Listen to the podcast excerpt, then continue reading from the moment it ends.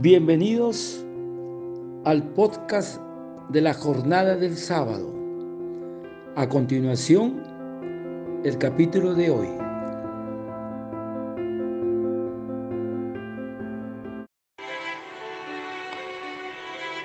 Y ven Espíritu Santo, y continuando con el Evangelio de la jornada del sábado, y cumpliendo el mandato del Señor de proclamar el Evangelio, hoy meditaremos el Evangelio de San Lucas, del capítulo 15, del versículo del 11 al 32, la parábola del Hijo Pródigo. Y en aquel tiempo se acercaban a Jesús los publicanos y los pecadores para escucharlo. Por lo cual los fariseos y los escribas murmuraban entre sí, Este recibe a los pecadores y come con ellos. Y Jesús, el maestro, dijo entonces esta parábola. Y situémonos en escena, hermanos. Un hombre tenía dos hijos y el menor de ellos dijo al padre, Padre, dame la parte de la hacienda que me corresponde. Así empieza este evangelio, hermanos. Entonces, esta parábola es la más bella de, todo el evangelio, porque es lo que mejor nos describe el corazón de nuestro Padre Dios, que es pura misericordia. Y la figura, por lo tanto, principal de la parábola es nuestro Padre, que representa a Dios, el Padre de todos los hombres. Por eso que también se llama la parábola del Padre misericordioso. Entonces, ¿qué hizo el Hijo? Que sale del hogar paterno. El hijo menor no valora su vida de hogar. Sueña con aventuras y según la ley de Moisés le correspondía una tercera parte de la hacienda. El padre vendió fincas, casas, ganados y le entregó todo lo que le correspondía. Porque Dios respeta, o sea, el libre albedrío respeta la autonomía de, su hijo. Nadie que respete tanto la libertad de sus hijos como nuestro Padre Dios. Nos avisa, nos llama hacia Él, nos hace ver los, los peligros, pero deja intacta nuestra libertad. Y la actitud de este joven simboliza la actitud de todo pecador es rebelarse contra Dios y creer que la felicidad consiste en independizarse de Dios, a buscar nuevos horizontes, es poner la felicidad en el propio egoísmo, en los placeres. Él sabe que va a herir el corazón de su padre pero su amor y sufrimiento no le interesan. Entonces, ¿qué hace el padre ante la decisión de su hijo menor? Porque el hijo no tenía derecho a exigir la misericordia, la, herencia en vida de su padre. Pero sí estaba permitido que el padre se le concediese en vida. Y el padre con el corazón destrozado respeta la libertad de, su hijo y acude a su petición y lo que es suyo se lo entrega a su hijo. Y ven Espíritu Santo. El Padre simboliza a Dios y a su manera de actuar con los hombres. son hijos hechos a su imagen y semejanza, con discernimiento para escoger entre el bien y el mal, y con libertad para elegir. Su corazón de padre quedará profundamente herido cuando sus hijos eligen el camino del mal, pero no les priva, no les privará, no los priva de su libertad, ni siquiera en la crucifixión de su hijo. Quitó la libertad a los hombres. Entonces, ¿cuál fue la actitud del hijo fuera de casa? Que probablemente habrá sido muchos de nosotros en nuestra juventud, en diferentes maneras. Sale cabalgando y va en busca del mundo, de la diversión, de los placeres, de las orgías, de amigos, de licor, de diversión, de drogas. Y al padre se le partía el alma al verlo partir y se marcha a vivir su vida, el hijo menor, a gastar lo que tenía. En poco tiempo se le acabó el dinero y no tenía ni para pagar alojamiento ni para comer. Y para pagar alojamiento ni para comer. Entonces vino una gran hambruna en esa región y buscó empleo y lo encontró cuidando cerdos. Y no le dejaban ni comer las bellotas que daban a los cerdos. Y no puede satisfacer su hambre. Pero ¿qué hacía nuestro Padre Dios durante la ausencia del Hijo? El Padre sintió un gran dolor al marcharse el hijo. Y cada día que pasaba era más el dolor que sentía el padre.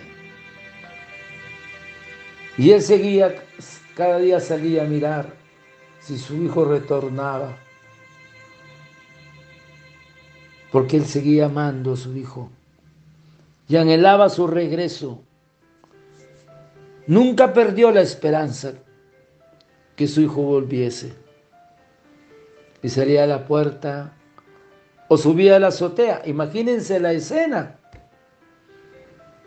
Cualquiera de nosotros, Carlos, que uno se va, se pierde por el camino, pero el Padre sale cada día a ver el camino por donde partió y por donde tendría que volver. Nuestro Padre Dios ama a todos los hijos, a todos los hijos pródigos, esperando que vuelvan a Él. Ese es nuestro Padre Dios misericordioso. El hombre es el que da espalda a Dios, pero Dios le sigue amando con ojos de ternura paternal. Y la mirada es de muchas gracias para que vuelva Él o sea, él rogaba en su corazón, nuestro Padre Dios, que regresara el Hijo. Entonces, ¿qué pasó en el corazón del Hijo? Entra de sí, se pone a reflexionar ante la desgracia que está comiendo, que está con los cerdos y recuerda a su padre y compara el trato que ahí tenía los jornaleros. Y ve el Espíritu Santo. El hijo pródigo recuerda a su padre y compara el trato que ahí tenían los jornaleros que trabajaban en la hacienda de su padre. Se acuerda del padre más por interés que por amor pero nace en él una voluntad de volver a su Padre. Y ahí empieza su conversión, sin darse cuenta. Reconoce su pecado y está dispuesto a hacer su confesión delante de su Padre y pedirle perdón. El hambre y la desgracia le hace voltear los ojos a Dios. O a veces una enfermedad hace voltear los ojos a Dios. Muchas necesidades. En este caso, el hijo pródigo tenía pobreza, tenía hambre, no tenía dónde estar. Y intenta regresar y con humildad está dispuesto a aceptar que el Padre le trate como a un jornalero más. No se considera digno de ser tratado como hijo suyo. Y emprende de nuevo el camino. Y ahí está el propósito de enmienda. Está haciendo toda una conversión. Y emprende el regreso hacia su padre. Al inicio puede ser un, un arrepentimiento de pura conveniencia, por decirlo así, interés. Así debió ser el inicio de su conversión, de muchos de nosotros, por interés. ¿Cuántas personas hemos visto con cáncer, con enfermedades que buscan los ojos de Dios? Pero al regreso recapacitan sobre sus pecados. Empieza a arrepentirse. Y lo bajo que había caído. Y juzga que no es digno que su padre lo vuelva a aceptar como hijo. Señor, ten piedad de mí, que soy un pobre pecador, como hijo suyo. Pero recuerda también la bondad y el amor de su padre y cree que le perdonará y le admitirá en la casa como otro jornalero más, que empieza ir en su conversión, en su humildad, aunque sea como un jornalero, como alguien que trabaja para la hacienda. Ya el arrepentimiento se iría transformando más sincero y llegaría a un verdadero arrepentimiento por amor a su Padre al ver cómo lo recibía. El pecador no reflexiona, empieza a arrepentirse cuando siente las consecuencias trágicas de sus pecados, cuando empieza con el dolor y el sufrimiento, y Dios se vale de todo para salvar a un pecador. Se vale de todas estas cosas para que el pecador voltee los ojos a Dios. Y Dios nos exige un arrepentimiento perfecto, con tal que haya reconocimiento del pecado y el propósito de enmienda, o sea, el propósito de cambiar. La gracia de Dios seguirá actuando. Es Dios que actúa en nuestro corazón para que tengamos un auténtico arrepentimiento y conversión. Gloria a Dios. Y ven Espíritu Santo. Y mientras tanto el Padre sigue esperando, mirando el camino para ver si vuelve el Hijo descarriado. Porque la paciencia de Dios es infinita y de pronto ve al hijo que vuelve. ¿Y cómo lo reconoció? Porque ahora volvía como un pordiosero, una escoria humana por el vicio, el hambre y por el pecado.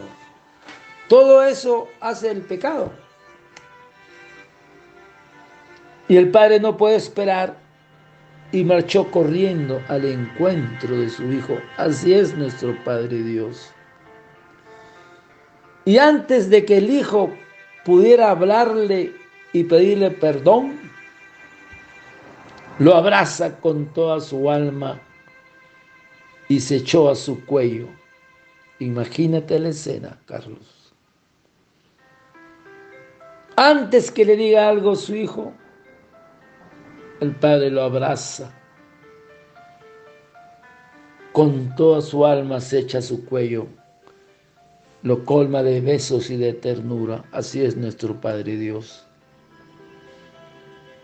Y el perdón que da el Padre a su Hijo es un perdón total, sin condiciones, sin reproches, sin echarle en cara su ingratitud y su mala vida. ¿Y qué fue lo que le salvó a este joven? Sabe que su padre es bueno. Es Dios quien atrae al pecador.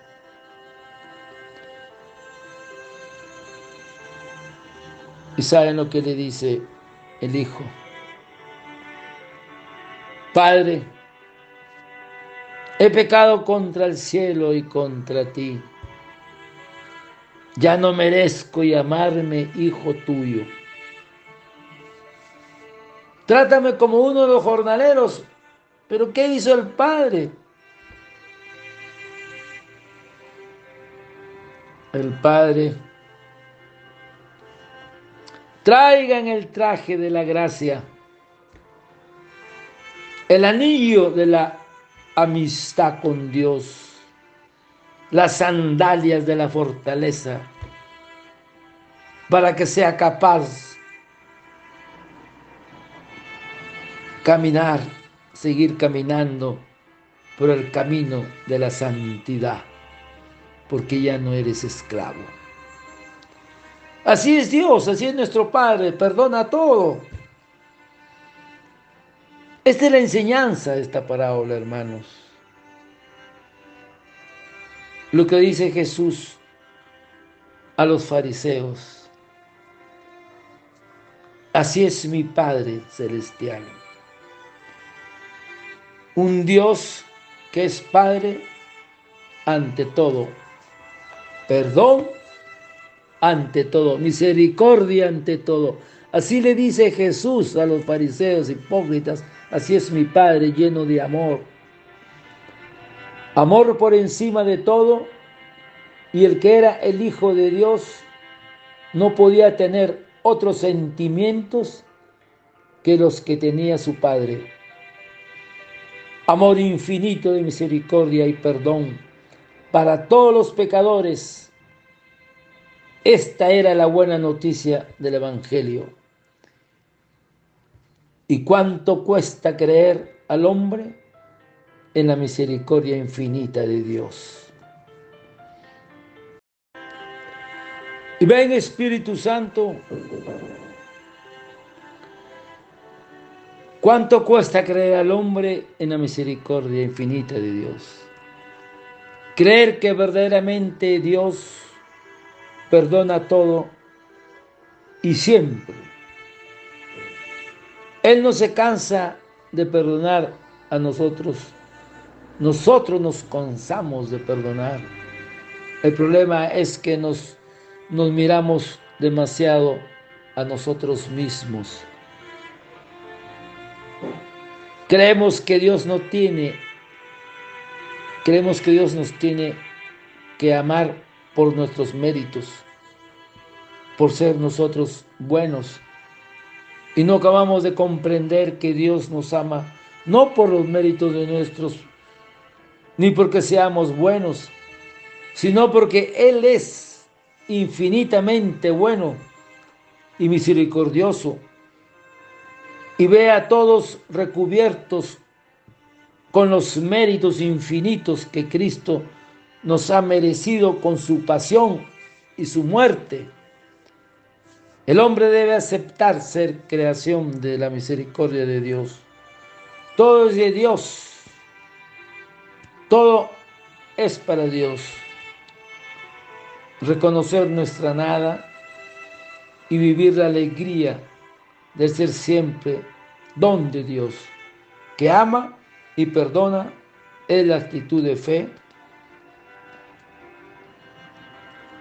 más pura y sincera. ¿Qué dice, hermanos? Ese es el hijo menor.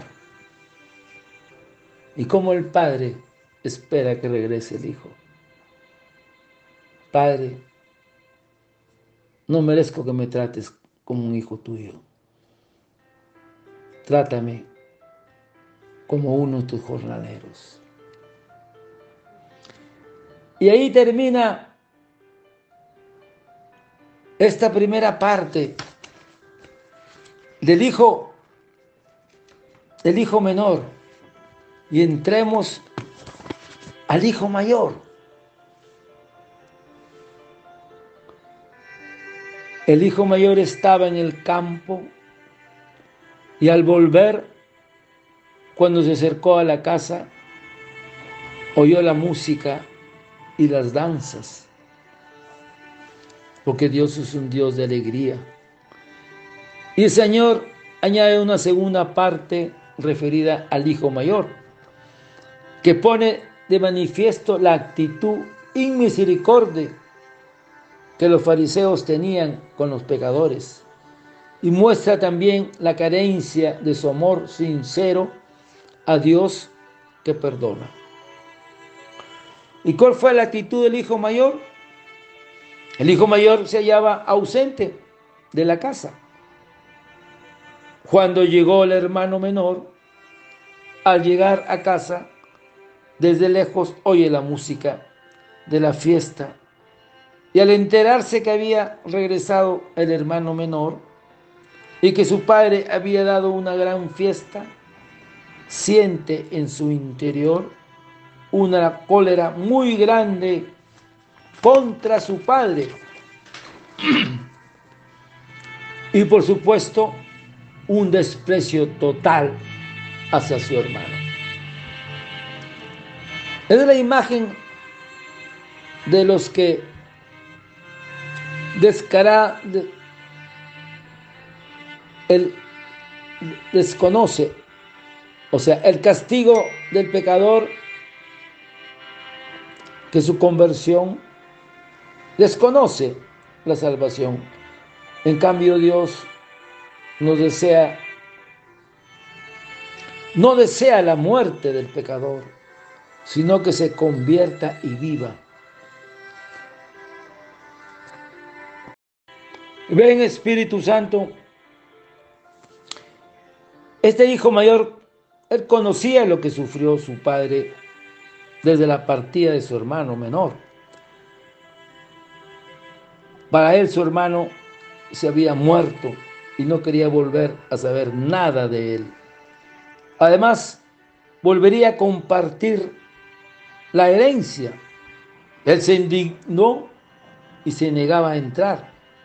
Pero su padre salió e intentaba convencerlo. Y él replicó, Mira, el hijo mayor le dice, mira tantos años como te sirvo, sin desobedecer nunca una orden tuya y a mí nunca me has dado un cabrito para tener un banquete con mis amigos. Su respuesta muestra un gran mezquindad. En su respuesta no aparece ningún rasgo de amor a su padre, no aprecia haber vivido bajo su protección, haber recibido todo de él y seguir despertando de todos, disfrutando de todos los bienes de su padre. Pareciera como si su actitud de obediencia no naciese de un verdadero amor a su padre, sino que era motivado por intereses. Y cuando ha venido le dice, ese hijo tuyo que se ha comido tus bienes con prostitutas, haces matar para él el ternero cebado. No lo llama hermano, ese hijo suyo. No le mueve conocer que su hermano se haya arrepentido. Solo recalca los pecados de su hermano. Ha devorado la hacienda con prostitutas. No le importaba herir el corazón de su padre. Y la decisión que muestra es la más dolorosa para el padre. Él ya no quiere entrar en la casa del padre. Para que él entre, tendría que salir ese intruso. Jesús en la figura del Hijo Mayor está representando a los fariseos y escribas que se creían justos, pero no debían nada a Dios y que no estaban, no toleraban el trato con los pecadores. Entonces, ¿cuál fue la actitud de nuestro padre con el hijo mayor? Pero el padre le dijo, hijo mío, tú estás siempre conmigo y todo lo mío es tuyo. Tenemos que alegrarnos y hacer una fiesta porque este hermano tuyo estaba muerto y ha vuelto a la vida. Estaba perdido y ha sido encontrado. Qué hermoso las palabras de nuestro Padre Dios. El Padre nos recuerda, no, no, no manifiesta ningún enojo con el Hijo mayor. Con amor le llama Hijo y quiere hacerle ver lo feliz que ha sido siempre estando junto a Él. Y le recuerda que todo lo que tiene es suyo. El Padre ama igual al Hijo mayor como al Hijo menor. El Padre celebra la gran fiesta de la, misericordia. El Hijo no podía entender por qué era Él porque él, él, no era ninguna alegría que su hermano menor hubiera vuelto a la casa. La cólera y el enojo que tiene al hijo mayor, al hijo menor, y la, recriminación que hace al padre, suponen que nunca ha valorado el amor de su padre. Y ven Espíritu Santo, y vamos avanzando para terminar este Evangelio. Escucha a tu Padre. Tú estás siempre presente a mi lado con todos los ángeles. Pero este ha venido cubierto de vergüenza, desnudo y sin belleza, gritando, misericordia, ¿Por qué pecado, Padre? Y te suplico como culpable ante tu rostro. Tu hermano ha gastado, ha gritado, sálvame, Padre mío, Padre Santo. ¿Cómo no podía tener piedad de no salvar a mi hijo que gime, que solloza? Júzgame tú, tú que me recriminas. Mi alegría en todo momento consiste en amor a los hombres. Son mis criaturas. ¿Cómo no tener compasión? ¿Cómo no tener en cuenta su arrepentimiento? Mis entrañas engendraron a este hijo que acoge con entrañas de misericordia.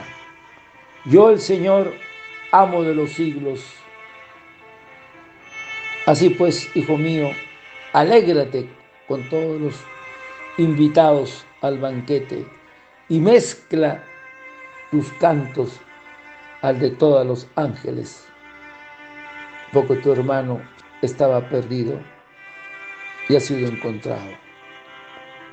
Estaba muerto y ha vuelto a la vida. Con estas palabras, el hijo mayor se dejó persuadir y cantó, gritad de gozo, dichosos aquellos a quienes son perdonados los pecados y borrados sus culpas.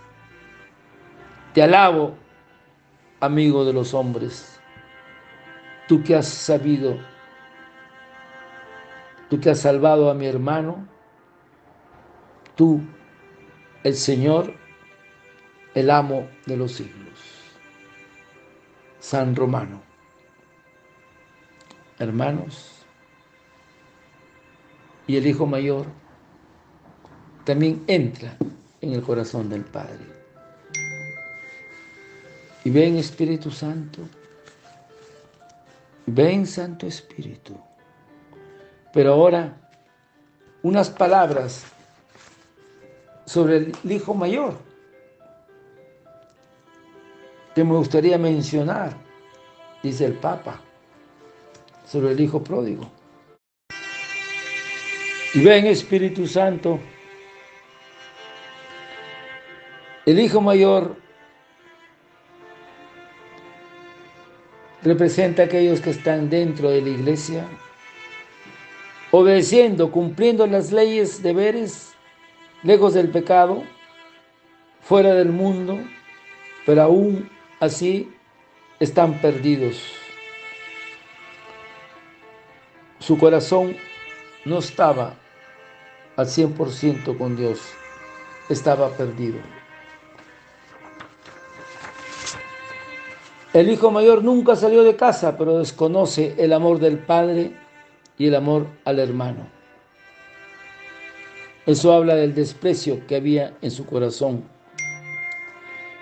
En el hijo mayor no hay amor ni compasión. La falta de amor es un pecado grave. El hijo mayor nunca salió de casa, pero vive como un esclavo. Él nunca entendió que es ser hijo, porque su religión es rígida. Él obedece solo por miedo y para recibir elogios. Simplemente las cosas que hace no vienen del corazón. Su corazón estaba lejos de Dios. Es la clásica persona que está llena de actividades, pero su corazón está lejos.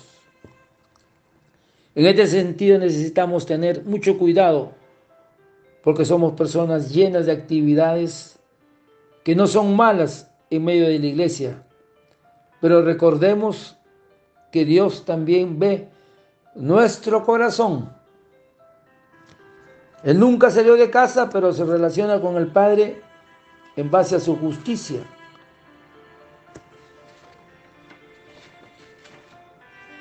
Los hermanos mayores en los días de Jesús eran los fariseos. Se creían los mejores y merecían un trato especial del Padre. Muchos nunca salieron, pero no se dieron cuenta que su corazón está desviado. Y una señal de, de alguien que vive en la ley es ser orgulloso de sí mismo. Cuando hacen muchas cosas creen que Dios está feliz, pero cuando se relajan creen que Dios está molesto, triste. Es la justicia propia, es apoyarse solo en nuestro mérito y no en la bondad de Dios. Por eso que le dice, yo jamás fui contra una orden tuya, pero sabemos que eso es mentira. No hay ninguna persona y ven Espíritu Santo, el hijo mayor nunca salió de casa, pero no tiene comunión con el Padre. Está en medio de la iglesia, pero vive como solitario. Muchos están dentro de la iglesia, pero no sienten el amor del Padre, el placer de ser salvo, dulzura del Espíritu. No tienen comunión con Dios. Se olvidaron que Jesús dijo que Él era el pan de vida. Nunca salió de casa, pero no se siente participante de la herencia del Padre. Era rico, pero estaba viviendo en miseria. Muchos viven un cristianismo pobre. Y lo peor de todo, él nunca disfrutó de la herencia que había en casa.